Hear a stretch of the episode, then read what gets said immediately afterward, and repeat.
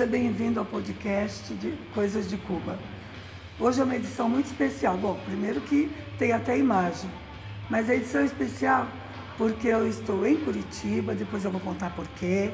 E eu tenho dois convidados especiais, vocês nem imaginam, até o Fernando Carvalho, que é o nosso editor e produtor do podcast, vai participar também da entrevista. E eu vou entrevistar a Carmen Diniz, do Comitê Carioca de Solidariedade a Cuba. Mas primeiro eu vou contar que eu vim para Curitiba para o lançamento do livro que eu fiz, de um livro infantil, que foi lançado ontem, a história de Babi. Foi muito emocionante, foi um lançamento lindo. Para mim foi muito importante e me fez chorar de monte. E depois eu passo para vocês a informação de como comprar se tiver interesse em conhecer o livro. Bom, agora eu vou trazer a nossa primeira convidada, a Carmen Diniz, do Comitê Carioca de Solidariedade a Cuba.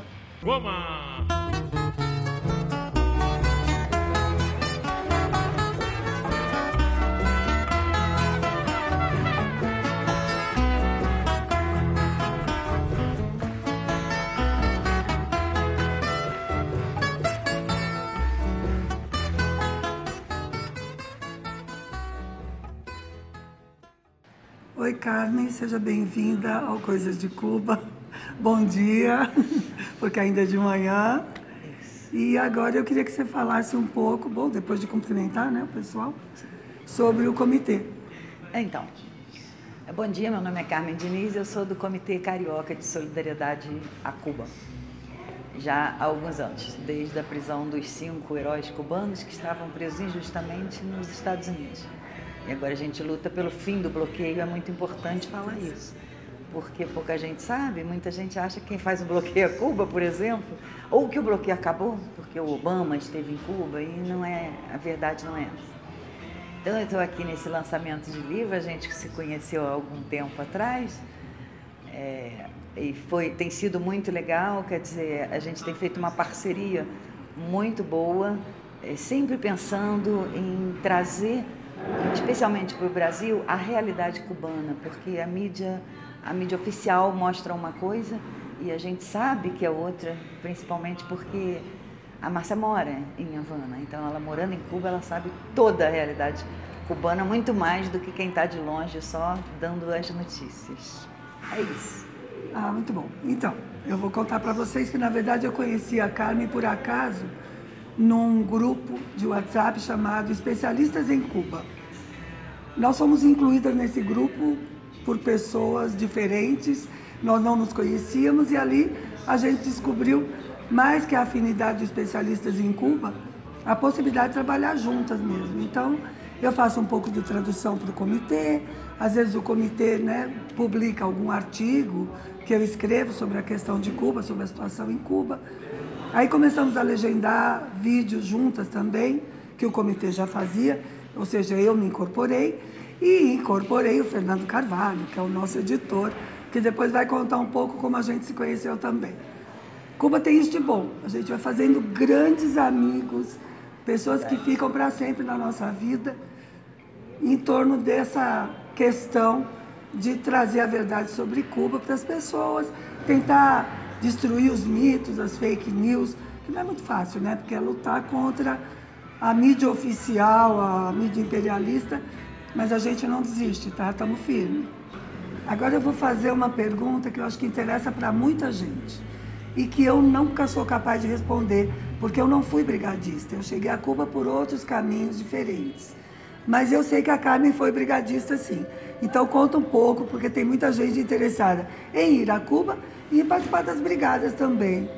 Conta aí como é. Então, é, eu fui acho que umas duas ou três brigadas é, em Cuba e é a forma mais barata que você tem de conhecer Cuba e de conhecer Cuba por dentro. É, você fica num alojamento que eles chamam campamento, Julio Antônio Meia, mas na verdade para gente é um alojamento, porque não é um acampamento como a gente conhece com barraca, não, são, são lugares, são construções com vários beliches e tal, banheiro, é tudo Como direitinho. aqueles abrigos da juventude. É, tipo um hostal, isso. uma coisa assim. É, uma coisa assim. Então são várias casinhas, aí tem o banheiro masculino, o banheiro feminino, enfim. À noite sempre tem alguma atividade Oh, para juntar as pessoas. Tem a noite é, latino-americana, sul-americana, na Brigada Sul-Americana. Cada país leva a noite para um pátio que tem nesse, nesse alojamento, um pátio enorme que tem caixa de som, tem microfone. Aí a gente leva, por exemplo, do Brasil, vai levar o samba, né? Lógico. E eu que perdi essa, Perdeu gente. essas. Aí a gente leva um samba, aí se tiver alguma mulata bonita, a gente bota com aquela roupa de escola de samba para dançar, faz um sucesso. E aí, é, além dessa brigada sul-americana, tem a brigada 1 de maio, que aí vai gente de todo mundo. E aí tem coreano, tem. É muito legal porque você conhece pessoas do mundo inteiro. Os coreanos, eu me lembro uma vez que eles subiram no palquinho, um palquinho de cimento. É tudo muito simples, mas é tudo muito funcional. E aí os coreanos subiram, sabe? E falaram assim, e tinha um tradutor. Agora nós vamos cantar uma música é, coreana. Caraca, música coreana, a gente vai entender nada. Aí subiram, eram jovens, assim, né? A maioria jovem que vai, principalmente na Sul-Americana, é jovem, é mais jovem. Mais coroa é mais na 1 de maio, que é sindicalista, trabalhador, porque é o dia do trabalhador. E aí os coreanos subiram lá naquele palco, nós vamos agora cantar uma música, eles sérios, né? Que eles são sérios. E aí a gente olhando, ah meu Deus, o que, que vai ser, será, né? E começaram a cantar internacional. Ai, que Socialista, lindo! hein? Imagina, em coreano. Ai, que Aí lindo! todo mundo aplaudiu, porque, né, pelo menos todo mundo conhece a letra. Eles fizeram aquilo Cada um cantou no seu idioma e Cada um no seu certo. idioma, porque a gente tá com medo, o que, que será que eles vão cantar, né? Gente apresentando samba e tal. E os caras, era internacional. Então, assim, é, é uma confraternização quase que mundial, porque são pessoas de várias partes do mundo com o mesmo desejo, né? De um outro mundo é possível Ah, e necessário. Então, assim, esse- essas brigadas, tem muita gente que fala, ah, vai para lá para trabalhar. Tem gente que fala isso. É. É, Tem gente que realmente chega lá e fala, mas tem que mesmo e tal. Mas é assim, de manhã você tem atividades, ou à tarde, eles dividem, de manhã e à tarde. Numa das partes do dia você vai ter palestras, é, vai, tem um auditório grande lá, com ar-condicionado e tal. E aí vai alguém falar, vai alguém do Partido Comunista, vai é, um deputado, enfim. Na, na época dos cinco cubanos iam familiares dos cinco cubanos falar da situação deles e tal. Passa um filmezinho. Então é uma coisa de formação. Aí de tarde você vai para o campo trabalhar. Na verdade, aquilo ali, é claro que você vai trabalhar, vai fazer colheita de tomate, vai fazer é, tirar erva mala, como eles chamam, que é erva daninha, né, das É. plantações. Aí você fica, Limpar, mas não né? é nada de matar, não é nada de Claro. é, é, trabalho pesado que você chega cansado, não é isso. E vão os grupos, né? Então, por exemplo, os brasileiros acabam ficando perto, os argentinos, e a gente vai se misturando. Faz aquele trabalho durante algumas poucas horas. Volta para. Eles levam e trazem. Muitas vezes num caminhão você se sente como se estivesse na Revolução Cubana, né? Porque está em cima de um caminhão, os trabalhadores para ir fazer. Mas é legal, é tudo Claro no meio de uma coisa muito legal, que tem a ideia no meio disso tudo. Vai para lá, almoça, o refeitório tem até a comida. Eu levei um susto, porque eu achava que não tinha. Pô, Cuba, né? Não vai ter, né? As pessoas te perguntam assim: é, você é vegano? Caraca, tem Opa! comida para vegano também aqui? Eu achei que só ia ter, ó, o que tiver. Porco, né? E vai, o que tiver, como o que tiver. Não, tem comida boa. Você come ali bandejão, né, no refeitório e tal, depois vai para os alojamentos de novo, toma banho e à noite tem as noites culturais, então. Se for a Brigada Sul-Americana, noite latino-americana.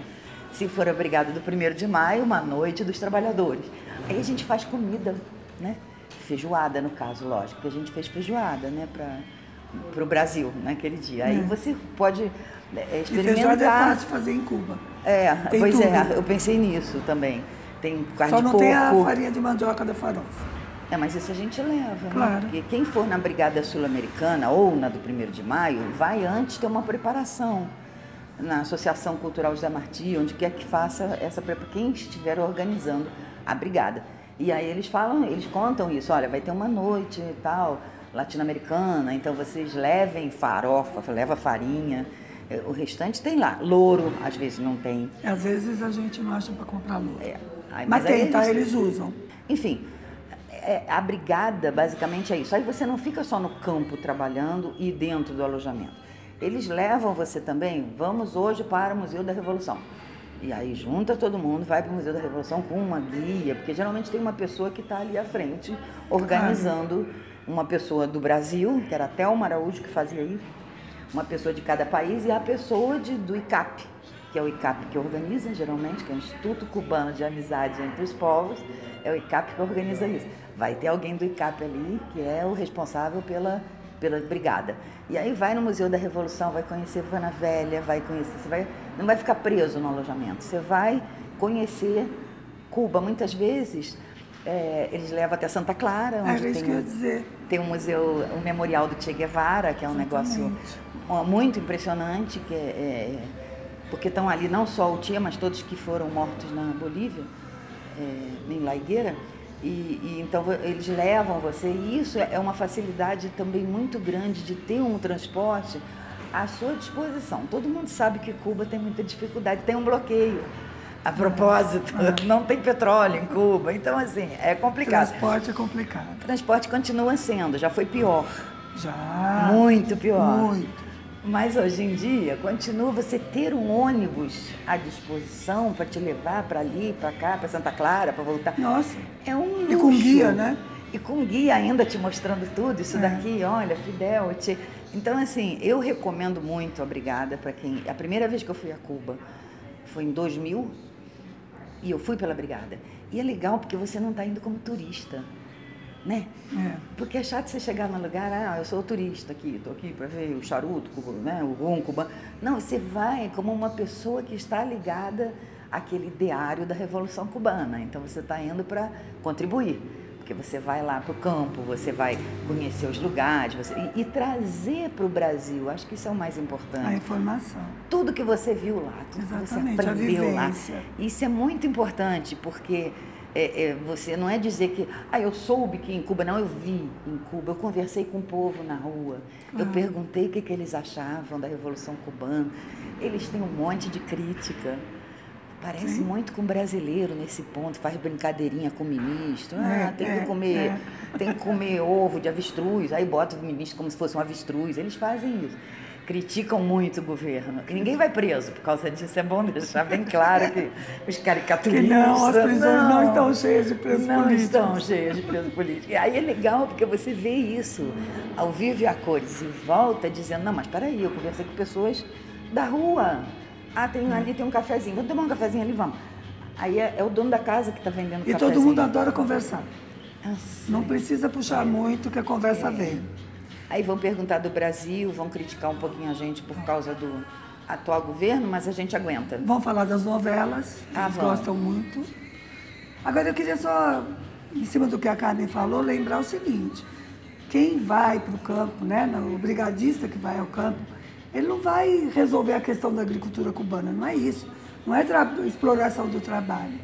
É também para lembrar que o trabalho voluntário vem do início da Revolução com o Che, o grande criador, participante desde o início do trabalho voluntário, das brigadas né, que iam ao campo para as colheitas e tudo, era o Che. Né? E tem fotos maravilhosas, inclusive, dele trabalhando diretamente. Então, o trabalho voluntário das brigadas é mais nesse sentido de resgate histórico, inclusive. Não é para salvar o tomate cubano, tá?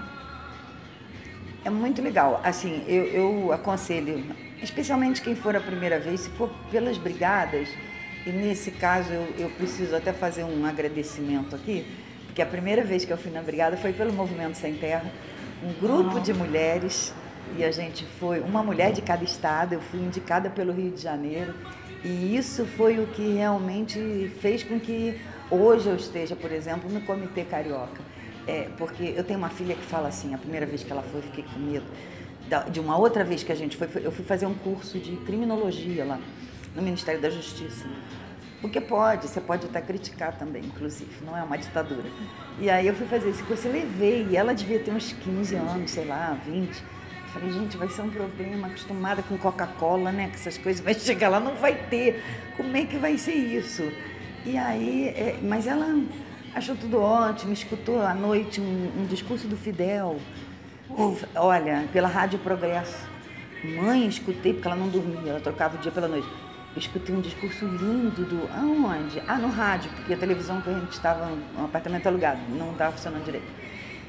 Aonde? Na Rádio Progresso. Bora lá, porque lá é assim. E aí nós fomos na Rádio Progresso. Ah, ah bom dia. Meu nome é Carmen Diniz, sou do Movimento Central, trouxe inclusive um boné de presente. E a minha filha escutou um discurso tão lindo ontem do Fidel. Será que vocês têm gravado? Mas a gente saiu, ninguém conhecia a gente. A gente saiu da Rádio Progresso, depois de falar com o diretor da Rádio Progresso, eu e duas filhas, com um, um DVD, um, não era pendrive na época, um DVD gravado esse discurso do Fidel e botaram ainda umas músicas do Silvio Rodrigues. Nossa! Sim, você Isso é muito cubano. Você entra na Rádio Progresso, dá licença, meu nome é... E, e, e assim, e aí no avião, quando a gente voltou, eu gosto muito de contar isso. O pessoal do consulado, da embaixada, adora essa história. Ela falou assim, mãe, é, Cuba não é um país, né? Cuba é uma ideia. Ah, que lindo! Gente, eu achei tão bonito isso. E a outra que ela falou, e aí, Mariana, gostou de Cuba e tal? O que, que você achou? Semana depois já em casa. Eu acho assim, não é a gente que entra em Cuba, né? É Cuba que entra dentro da gente e não sai mais. Então, assim, recomendo. Quem puder, eu sei que o real está valendo pouco, é a segunda moeda mais desvalorizada do mundo. A primeira não é Gana, ah, a segunda é a moeda bem. do Brasil, estamos bem. Então, assim, o dólar tá, não é que o dólar está caro, é o real que está valendo pouco. Mas assim, essa situação vai se normalizar, né? Uma hora normaliza, porque eu acho que é, esse negócio de moeda é igual bolsa de valores, essas coisas sobe e desce, sei lá, não entendo é. muito bem. É, tem a ver com política, né? Tendo possibilidade, porque as companhias aéreas dividem, porque o problema é esse peso da companhia aérea, dividem em 10 vezes e tal.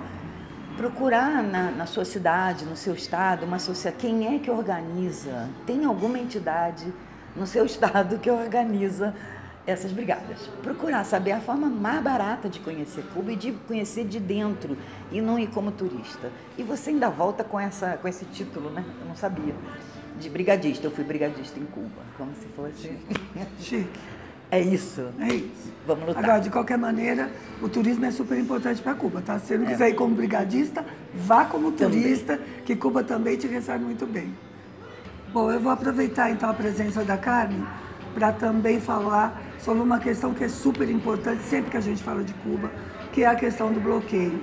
Agora não sou eu falando, gente, agora é a Carmen, que tem muito mais autoridade do que eu, tá?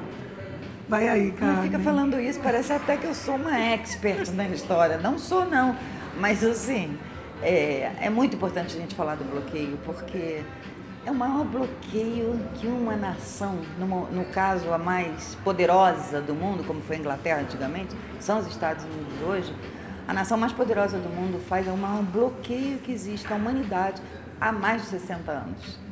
Então, há mais de 60 anos, você causar um prejuízo tão grande a uma população inteira é uma coisa que nunca existiu. Com o Iraque, eles não fizeram isso. Bom, eles dizem, quando a gente ia a Washington fazer lobby, lobby de pobre, né, porque não tinha dinheiro, mas a gente ia conversar com os deputados em Washington, no Capitólio, e perguntar por que o bloqueio, porque tem que ter uma justificativa. Para que bloquear?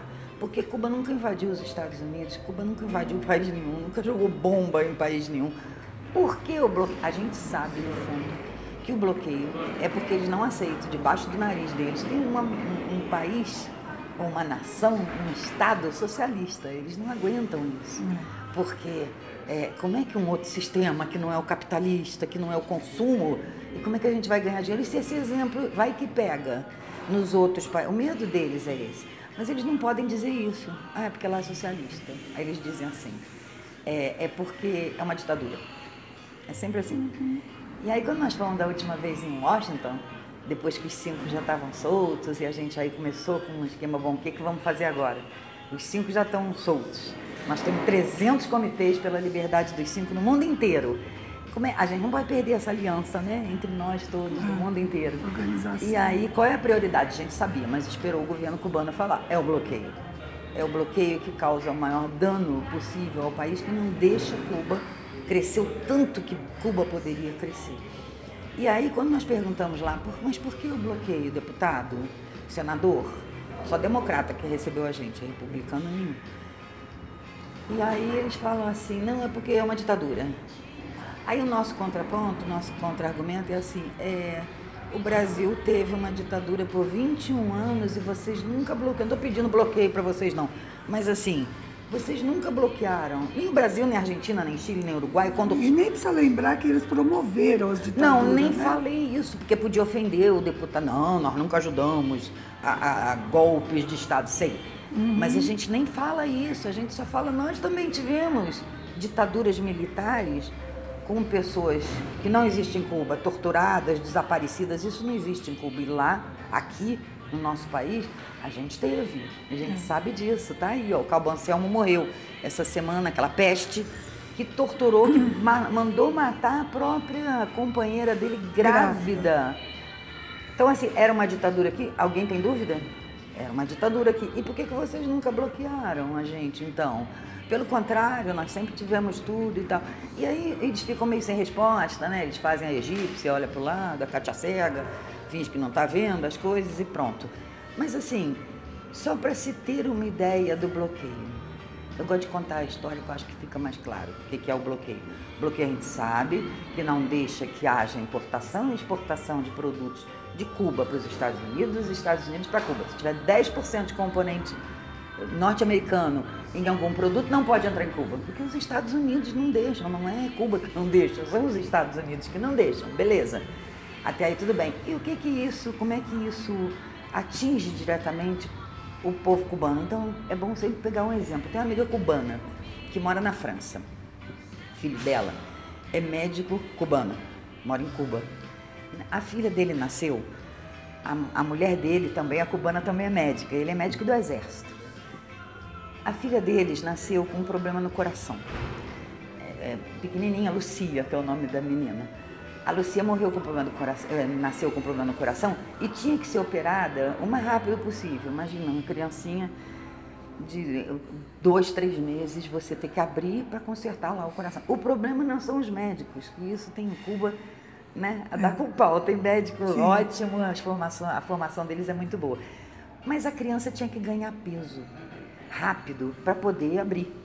Então, a criança muito magrinha, né? E a mãe, claro, estava amamentando, mas a gente precisava, eles precisavam, os pais, de suplemento. E aí eles precisavam disso. E isso tem componente norte-americano, não Nossa tem para vender em Cuba. Para a criança ganhar peso. Esse suplemento era um suplemento para misturar com leite materno. E, e para a criança, porque para a criança. Tomar na mamadeira para tomar na mamadeira, porque a gente vai aprendendo as coisas. A criança com problema cardíaco, ela não pode mamar na mãe porque ela faz muito esforço ah. para puxar o leite. Então, além do suplemento, o ideal seria o quê? Puxar o leite materno, botar na mamadeira, misturar com o suplemento alimentar. E existe, na minha época, quando eu tive filho, não tinha, mas hoje em dia existe Agora elétrico. É uma elétrica. Aí você bota na mama, tira o leite materno, mistura e dá na mamadeira para a criança. A criança vai engordar. Não tinha culpa, porque esse elétrico tem componente norte-americano, não pode comprar, não existe em Cuba. E aí eles pediram para pessoas daqui do Brasil, uma outra companheira dos Estados Unidos, a outra do Líbano, aí fica longe para mandar correio, não funciona também por causa do bloqueio. Isso. A gente não pode mandar uma coisa pelo correio, não vai chegar porque tem um bloqueio tem Western Union, e nada disso pode. Aí entrei numa, numa casa do médico primeiro, né? E, e tinha um monte de tipo de coisa elétrica para tirar o leite materno. Aí comprei e achei alguém que fosse para Cuba, porque comprar não é, não é o ah, agora resolveu, comprou. Não. Como é que manda? Tem que chegar. Tem que chegar lá. Então tinha uma garotada do MST que estava indo para lá para estudar. E aí eu falei, olha, leva aqui o endereço do médico e deixa lá com ele. E o leite, e o suplemento? Cara, entrei numa farmácia, qualquer farmácia aqui no Brasil, tinha uma parede de. de... Sim. Caraca, você fica impressionada, lá não chega. E Nem você uma tem latinha. uma parede. Eu falei, gente, qual que eu levo? Eu nem sei qual é. Ah, tem de dois a quatro meses. De... Uma, uma, da Nestlé do Brasil, eu acho. E aí achei gente para levar, uma pessoa que estava indo para Cuba e tal. Bom, resultado da história, é que a criança ganhou peso, operou, tá aí a Lucia com os dois anos já. Ah, que delícia. Ótimo, operaram, a menina, final feliz.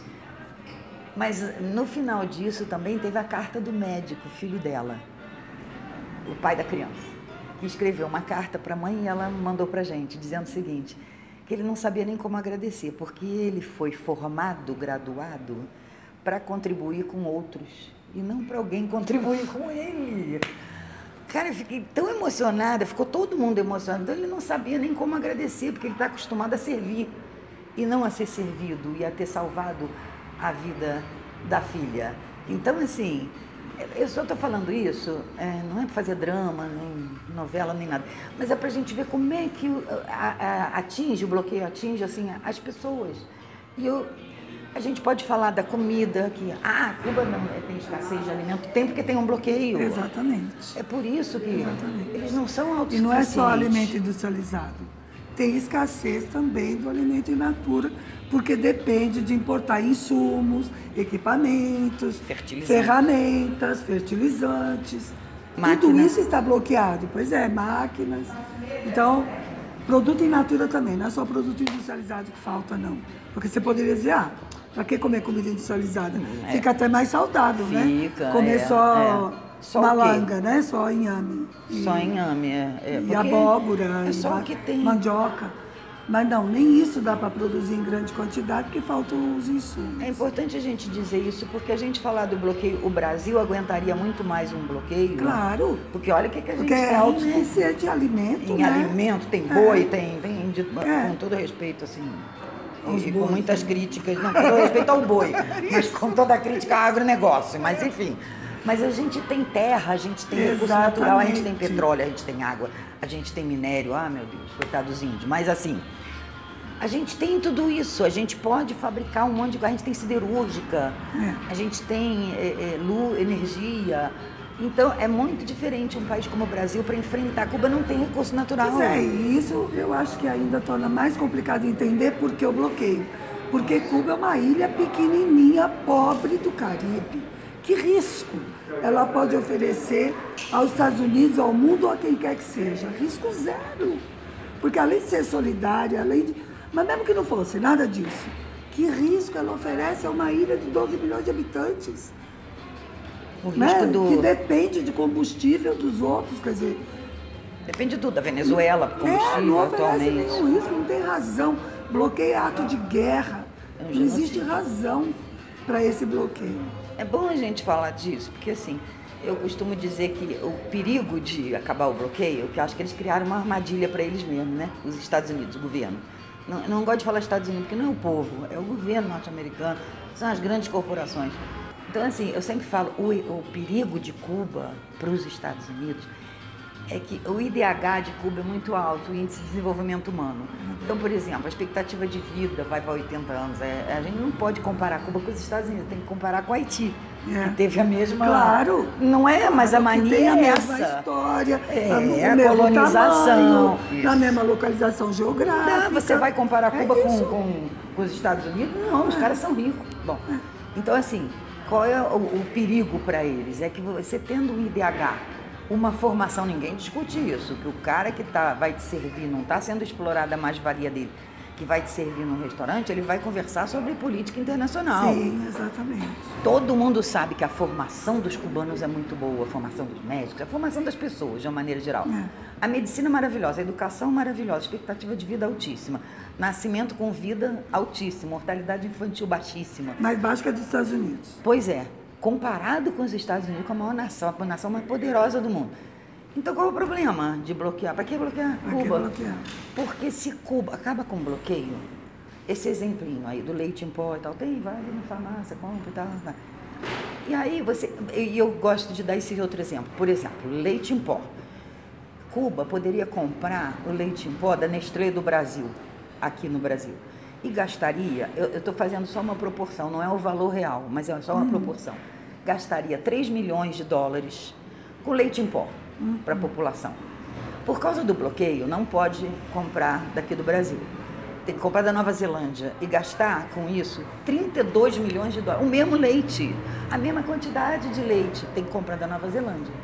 Porque se um, se um navio, o bloqueio vai além da, de só compra e venda se um navio sair daqui do Brasil, da Nestlé, para vender o leite em pó, e parar no porto de Havana, porto de Mariel, que foi pago a propósito, não foi é, favor do PT que deu o Não, dinheiro, também é disso. bom falar. É, é financiado pelo BNDES e que a Odebrecht ganhou muito dinheiro com o Porto de Mariel também. E o cara que está preso da Odebrecht, nunca sei o nome, falou que o único lugar onde ele fez algum tipo de construção de empreendimento foi o único lugar onde ele não viu corrupção. Corta e volta para o leite em pó. Então, por exemplo, de leite em pó, não é leite em pó, gasta isso. Para um país, o país não tem o que vender. O que, que eles têm? Charuto é, é, e rum? Isso não mantém o, o PIB de um país. Beleza. Se não tem mais bloqueio, vai gastar 3 milhões com leite em pó. Não vai gastar 32. Né? Claro. E aí a mão de tinta lá em Havana já resolvia, né? Claro, o caso, uma claro, parte do caso. exatamente. E aí eu falo assim, gente, isso nós estamos falando de leite em pó. Imagina acabar o bloqueio, a gente vai ter uma Suíça, uma Dinamarca aqui do lado, É. na Socialista. nossa esquina. É esse que é o perigo, porque a gente vai ter um país assim, uma Dinamarca, uma Noruega, né? aqueles países que a gente vê que não tem preso, que não tem não sei o quê, que é tudo limpinho, que é- não é bem assim também, mas enfim, a gente vai ter uma, uma Suíça aqui do lado. É. Esse é o grande perigo. E aí, quando eu falo isso, outro dia eu levei uma chamada do Silvio Rodrigues, indiretamente, não conheço ele, mas assim, porque eu sempre falo isso, a gente vai ter uma Suíça, uma Dinamarca aqui do lado, é Não. esse que é o perigo. E aí o Silvio Rodrigues faz uma, um texto dizendo assim, se acabar o bloqueio amanhã, ou quando acabar, porque a gente fala é quando acabar. Quando acabar o bloqueio, a gente vai ter muito mais solidariedade para dar. Cara, minha cara foi no chão, porque eu pensando capitalisticamente, a gente vai ter uma. su- Ah, O troço, a gente não está imune a esse pensamento consumista Claro, capitalista. claro. Eu, eu nunca mais vou falar isso, inclusive, que a gente vai Essa foi a última vez, Essa cara, foi a última falou. vez. Só para dar um exemplo que não, a gente vai ter muito mais solidariedade para dar e para dar mais raiva ainda no egoísmo mundial. Porque, Olha, porque, na verdade, é disso que os Estados Unidos têm medo. É. De mais solidariedade, não de uma outra Suíça. É, Se for simplesmente um país capitalista desenvolvido, Tá bom. ah, ok, que não atrapalhe É. muito, tudo bem. tudo bem, mas, Mas um país socialista dando exemplo para a América Latina toda e para o mundo, Acho que todo mundo lembra daqueles acho que é isso que eles caminhões. não querem, né? Aqueles caminhões na Itália levando os corpos quando começou a Ai, Covid. Todo mundo lembra, né? Pois é. É, E aí é sempre bom lembrar também o seguinte, que, que a Itália, naquele período, assim que começou né, a pandemia, a Itália pediu ajuda para os irmãozinhos deles lá da União Europeia, porque é um país rico, que não precisa de, de caridade ou de solidariedade. Pediu lá para os. E ninguém foi. Não, todo mundo fez que não está A entendendo. Cátia muito. cega. Cátia cega de novo, não está entendendo muito A bem egípcia. a egípcia e ninguém. Aí Cuba foi para lá. Todo mundo lembra disso. Os médicos cubanos é que foram para lá para contribuir, ganharam medalha lá na cidade de Torino, eu acho. Medalha a torre lá, né, inclusive, É, pra agradecendo. agradecer um país pobre, um país pobre, que vai auxiliar, porque para eles, como dizia o José Martí, que é o grande mentor da Revolução Cubana, né? ele foi o mentor e Fidel foi o quem colocou em prática. Né? Mas ele é, assim, Deus no céu para quem acredita, e José Martí também, porque já morreu. Então, assim, né? José Martí na Terra. José Martí também, tá lá junto para quem. Quem não acredita em Deus deve acreditar em José Martí, não sei.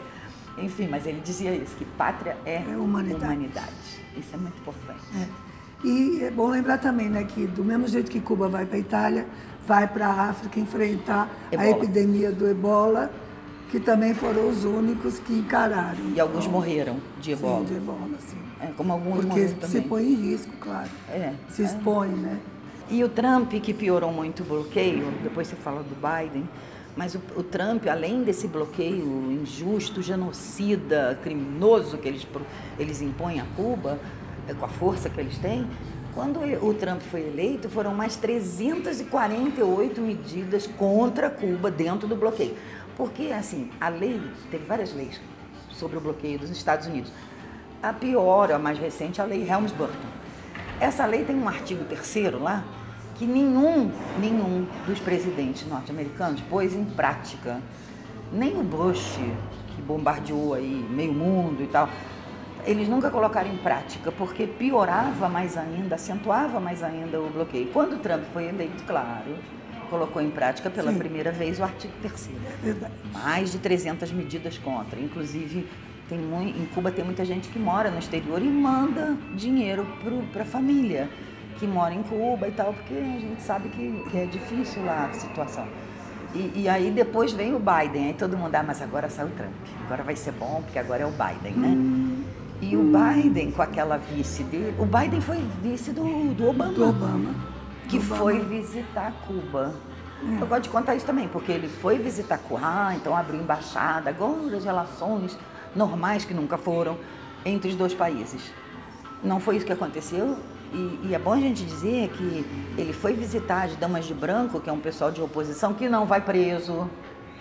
Não, que sai todo domingo sai pra rua. de branquinho, com aquela, aquela planta gritam lá. Gritam e tudo, e a polícia só garante Defende. que elas possam, não deixa ninguém atacá-las. Elas ganham dinheiro da CIA, todo mundo ah, sabe Elas disso. buscam dinheiro publicamente na embaixada. É. Beleza. Recebem sacolinhas. É, isso. É. E aí ele, ele foi lá visitar elas. O que o, elas? O que eu acho que pelo menos é uma falta de educação. Você vai na casa do outro e vai claro, encontrar uma o falta de ética, né? Eu acho. Você está no né? outro país, né? E aí vai lá visitar até os contra. Então, assim, Obama também não é nenhuma Brastemp. É bom a gente É. saber disso. É. Não é. Foi lá, realmente, abrir as duas embaixadas. Foi só isso. Abrir as duas embaixadas. Mas não melhorou em nada a situação. Foi só uma coisa pro forma. Claro, foi um passo, a gente tem que reconhecer. É. Depois o que vinha depois. Logo depois foi o Trump, né? Foi. E aí a gente já sabia que ia ser aquela coisa muito ética, muito. Pois é, mas o, o- também é Biden? bom lembrar que o Biden não cumpriu nenhuma expectativa, ou seja, ele não levantou nenhuma das medidas do Trump e conseguiu ainda piorar a situação com a questão do uso do dólar, enfim. Cuba não pode nem trocar, não pode depositar em dólar, porque Cuba para fazer compra, como ela só pode comprar à vista, porque ela não tem financiamentos internacionais, não pode comprar, não tem crédito, porque o bloqueio impede. Então ela tem que depositar dinheiro né, internacional, divisas, né, num banco internacional para poder pagar suas compras. E aí o Biden impediu que esse depósito seja feito em dólar. Que foi assim, Cuba abriu a possibilidade de é, arrecadar dinheiro internacional dentro do próprio país, que existe, né? Tem gente que tem dólar, euro, libra, enfim. Então abriu as contas em, em divisa, a rede de lojas Ah, em MLC, né? Que é a moeda livremente convertível, que é a divisa, para poder justamente, mas isso sempre foi público. Não é que eles fizeram um truque, nenhum truque. É uma política, uma medida de política econômica. E o governo explicou, eu estava lá, né? Estou dizendo com conhecimento de causa. O governo explicou claramente isso, que era uma medida de política econômica. E aí, quando abre, o Biden diz: não, então não pode mais fazer depósito em dólar. Então, Cuba teve que dizer: bom, então nós também não podemos aceitar dólar para as contas em moeda livremente convertível, não podemos aceitar dólar, porque é com essa conta né, que a gente compra nas lojas e mercados, supermercados, em MLC. E aí deixou de aceitar dólar. E aí, claro, isso cria um mal-estar interno. E aí a contra-revolução começa Aproveita. a dizer que o governo cubano quer dificultar a vida do povo. Não, é tudo ao contrário. Né? E quem impediu foi o Biden. Quer dizer, o Biden agravou a situação que já estava péssima com as medidas do Trump. Então ninguém é bonzinho, tá? Republicano, democrata, desculpa. O bloqueio começou com democrata, né? Pois é, Kennedy. pois é. E nenhum democrata Aham. levantou o bloqueio, né? Não. O Obama foi lá, fez sua média. Aliás, é bom lembrar, o Obama fez isso no final do seu segundo mandato. Era só pro currículo, gente. É, né? Era para entrar bonito na história. Para sair bonito na fita. Só É só isso. por isso, pois é. Eu não tenho a menor. Agora eu acho assim, é, tem tudo isso, esse bloqueio, a gente queria que Cuba pudesse viver, não é para virar, virar Suíça não, mas a gente queria, agora já mudei, não é mais para virar a Suíça aqui do lado, não, Não, é pra seria ser legal. Cuba, é pra ser Cuba, É sem ser bloqueio. Cuba mesmo aqui, nossa, latino-americana. Mas assim, quando, quando os cinco cubanos foram presos e foram, um deles foi condenado a duas prisões perpétuas, é o sistema penal norte-americano, né, estadunidense. Duas prisões perpétuas, mais 12 anos. tem que ser espírita, né? Para É. poder cumprir as duas. As duas, É, nasce de Encarnações, novo, cumpre é, duas encadernações. E aí eu achava assim, caraca, nunca vou ver né, esses caras soltos, o Gerardo especialmente, que pegou a pena mais, a mais pesada. E, no entanto, né, é, foi feito um acordo que teve até o Papa no meio. É. E eu me lembro que a gente mandou carta para o Papa pedindo para ele intermediar. Ele estava intermediando, mas não podia falar. E os cinco estão lá. Então, assim, depois de ver isso, eu acredito realmente que a gente não é se o bloqueio acabar, é quando o bloqueio acabar, até porque essa crise que nós estamos vivendo, Rússia, Ucrânia, vai fazer com que o dólar deixe de ser a mo- a moeda Ai, internacional. Senhor, como eu espero por isso. Mas é claro que vai ter que deixar de ser. Chega! Aí não tem nem lastro em ouro, eles não têm. Então, assim, se não houver o dólar como moeda internacional, aí o bloqueio perde um pouco a razão de ser. Aliás, eu nem quero mesmo entrar nessa questão da guerra, Não, não, mas é senão- bom é. lembrar que é por isso que a Ucrânia tinha que entrar para a OTAN, para impedir Isso. as relações China-Rússia, que o imperialismo decadente dos Estados Unidos não quer, né? É. Eu não queria falar disso. É, sim, mas o que a gente quer falar é de Cuba e a gente vai conseguir acabar com, Com esse bloqueio. bloqueio. Todos nós. Então vamos É. lá, vamos, vamos a Cuba. Seguimos vai para Cuba. frente, sim, vai para Cuba.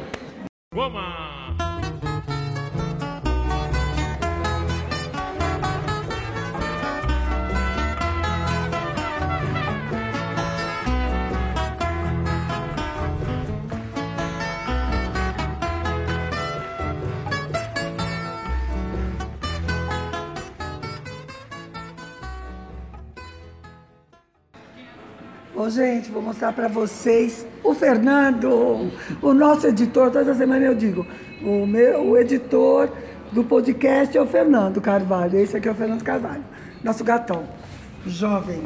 É a parte jovem do trabalho.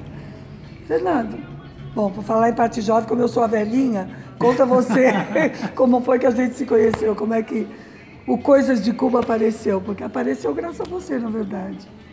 Bom, Coisas de Cuba apareceu um pouquinho depois. A gente se conheceu antes, eu ajudando a Márcia com o Direto de Cuba. E a gente se conheceu através da, da internet, no grupo Esquerda Compra de Esquerda. E eu sempre me interessei pelos assuntos de Cuba, tudo.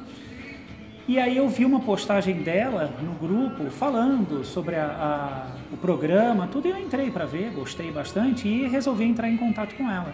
Eu queria saber como é que era morar em Cuba, queria saber tudo, né?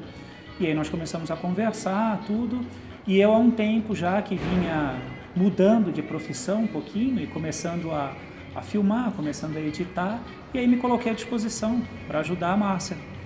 Ele cometeu essa imprudência. E foi ótimo. Eu falei assim: não, eu vou, vou ser sincero, vou também me favorecer um pouquinho. Eu aprendo, aprendo sobre Cuba, aprendo mais a editar e ajudo a Márcia. E aí a gente começou uma parceria muito legal que até hoje está aí. Depois disso, nós tivemos a ideia do podcast. É, porque Né? tinha o canal, né, o Direto de Cuba. E, ah, não, antes foi o Insta. Sim, sim, verdade. Antes foi o Instagram, então eu comecei a alimentar o, o- o Instagram, porque a Márcia não tinha como fazer isso de lá de Cuba. Por causa do bloqueio. por causa do bloqueio. Então a gente conversa diariamente, diversas vezes por dia. Então ela me mandava fotos, outras eu pegava tal, e a gente começou a, a abastecer o Instagram. E depois disso veio a ideia do podcast, né? Que eu particularmente adoro, é, é o xodó e o que a gente está querendo fazer agora, a partir de hoje, é colocar com imagens também para colocar no YouTube. Aqui estamos inaugurando. Ah, já vamos antecipar, né, que vai mudar o nome do canal. Sim. O Coisas de Cuba cresceu mais que o Direto de Cuba. Exatamente. Então a gente vai fazer uma, uma, uma promoção, vamos fazer aí uma, um- um- uma mudança na, na linha editorial do canal e nós vamos agora focar no Coisas de Cuba. Então todos os canais, todas as redes sociais que eram direto de Cuba agora passam a ser o Coisas de Cuba. Tá? Sim. E a gente passa a, a focar mais nesse cotidiano da ilha. Então fica um pouquinho separado, o Direto de Cuba continua ah, existindo, mais focado na parte política, e o Coisas de Cuba mais no cotidiano. Mas é claro que a política sempre vai entrar no meio. Não, tem Não, claro, né? Faz parte de falar sobre Cuba, né? Mas A- Ah, Agora desculpa. posso eu fazer uma pergunta? Ah, claro, foi à vontade. É, já que a gente sempre troca ideia no canal, Márcia, me diz uma coisa. Você veio aqui para Curitiba, finalmente a gente se conheceu pessoalmente, né? Depois de mais de um ano só conversando pela internet, e você veio aqui para lançar o seu livro, né? Foi. Fala um pouquinho para a gente do livro, como é que foi a experiência de escrever o livro e mais ainda, como é que foi a experiência desse lançamento para você? Nossa, eu vou contar também um pouquinho a história de como é que o livro aparece. Mas primeiro deixa eu arrematar essa parte aqui. Foi isso. O, o livro não tem nada a ver com coisas de Cuba, porque o livro tem a ver com a minha história, né, da minha filha mais nova. E então para mim eram dois canais completamente diferentes na minha vida, na minha cabeça, uma coisa não se misturava com a outra. Só que a editora do livro é em Curitiba e o Fernando mora em Curitiba. Então aí, nessa minha viagem para o Brasil, essas coisas se juntaram de repente Inclusive eu estou dando um pouco de tilt aí nesse, nesse, nessa mistura, né? E aí a gente aproveitou que a Carmen Diniz, que vocês viram no início, é do Rio e se dispôs a vir para Curitiba também, para todo mundo se conhecer. Porque o Fernando trabalha também com ela no Comitê Carioca, né? Na, nas legendas, enfim. Então nós nos juntamos aqui e fizemos uma coisa meio estranha, um patchwork aqui, muito legal. Bom, então, esse livro, eu trabalhei com edição de livros mais de 30 anos, livro sempre foi minha matéria-prima, até fazer vídeos, podcast, não sei o que, é o que é o estranho para mim. Livro para mim é o mais normal. Mas eu nunca tinha escrito um livro. Eu escrevia contos, nós publicamos uma vez um livrinho de contos de autores da família. Eu escrevi um livro didático em coautoria com duas amigas muitos anos atrás, não vou contar quantos. Mas escrever um livro, ainda mais uma história infantil, nunca esteve no meu horizonte, realmente. Quando eu vou para Cuba em 2019 com a minha filha, para que ela pudesse conviver mais com o pai, né, que é cubano, minha filha que agora tem 15 para 16 anos, a Bárbara. Logo que nós chegamos no período de adaptação, ela me pediu, mãe, escreve uma história para mim, porque eu escrevia contos, né? Ah, mãe, escreve uma história para mim, aí escrevo. E aí eu fiz, né? Pensei, pensei e acabou aparecendo essa história que é uma fantasia sobre a chegada da Bárbara, né? Porque a Bárbara é uma filha adotiva e, enfim, é uma fantasia sobre isso, sobre como é a adoção. Mas foi uma história só para ela, era no computador, com umas figurinhas do Word, assim, uma bobaginha, coloria as letras e tal. Depois eu conheci um ilustrador pela internet e aí me apareceu a ideia de fazer um livrinho, mas não era nem para vender. Era um, né? Fazer assim, uns 10 para distribuir para a família, celebrando os 15 anos dela, que ela ia estar em Cuba, né? Nos 15 anos. Só que aí não rolou com esse ilustrador conheci no Esquerda Compra da Esquerda, justamente, olha, esse grupo muda minha vida, volta e meia.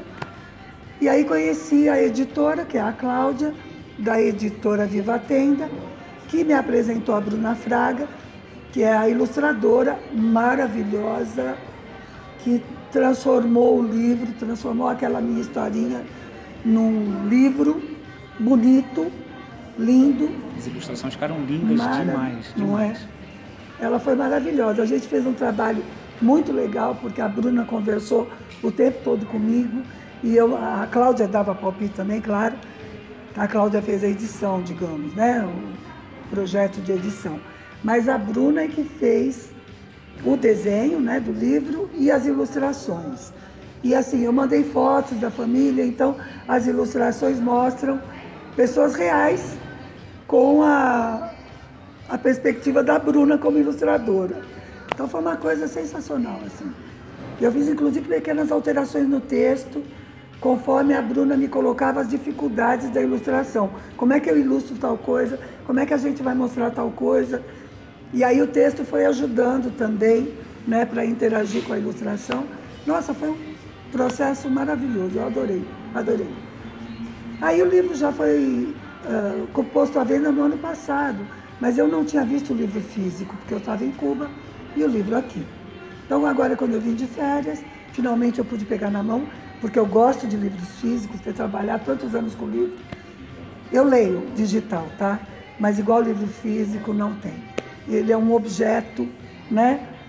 Que não sei, tem a textura, tem até o cheiro do livro, né? Tem você estabelece uma relação, né, física com o livro. É diferente, é diferente do digital. E aí, Encontro Livre, decidimos fazer o lançamento aqui em Curitiba. E aproveitamos, juntamos, como eu disse, tudo isso. E ontem nós fizemos na, na livraria aqui, como é que chama a livraria? Arte Vida? Arte Vida. Arte Vida. Muito bonitinha, um espaço lindinho aqui em Curitiba, muito agradável, muito acolhedor. E foi emocionante até não sei nem dizer quanto, senão vou começar a chorar. Da, das crianças trazendo os livros para autografar. Eu adoro criança, realmente. Adoro livro, adoro criança, então foi uma, foi uma festa, não foi? Você estava o tempo todo, foi uma festa linda. E eu tive assim, teve uns lances assim muito emotivos. Por exemplo, uma professora da Bárbara, da minha filha, né? O livro se chama A História de Babi, porque Babi é o apelido da Bárbara. E uma professora da Babi do quarto ano pediu a uma amiga dela que mora em Curitiba que viesse buscar o livro, aí fez uma chamada em vídeo, conversou comigo e foi demais assim. Aí lá vou eu. Woman.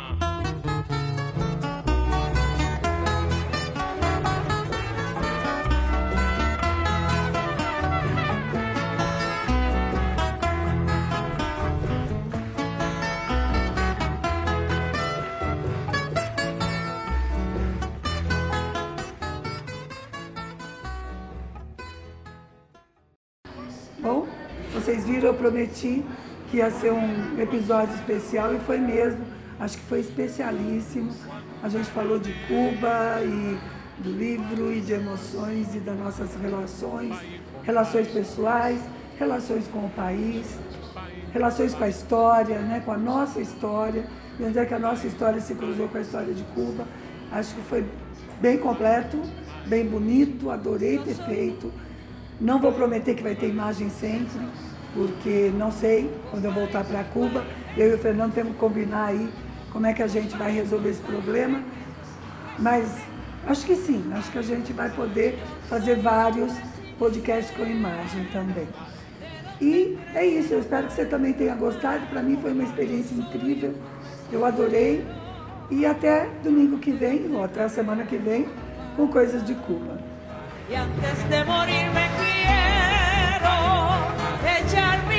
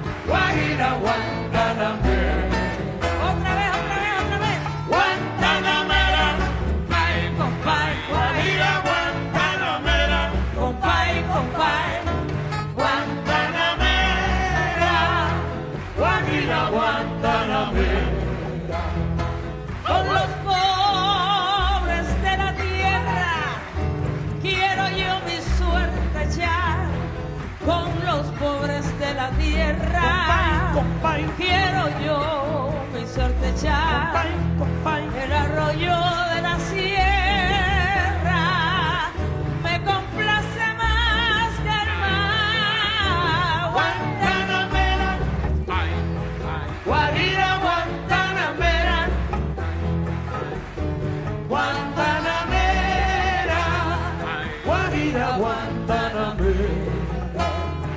Dice que con el segundo tiene una pata de almendra. Dicen que con el segundo tiene una mata de almendra. Con un letrero que dice el que no sabe que aprenda. Guantanamera.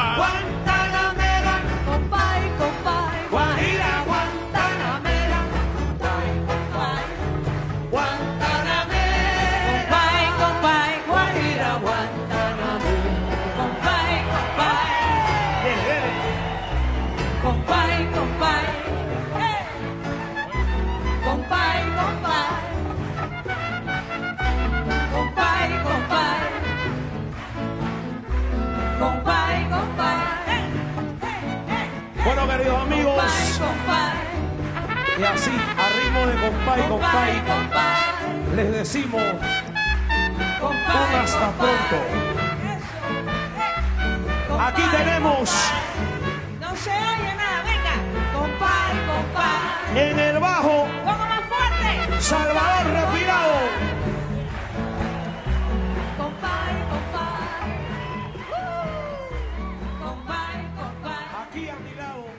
esta grande de la música cubana.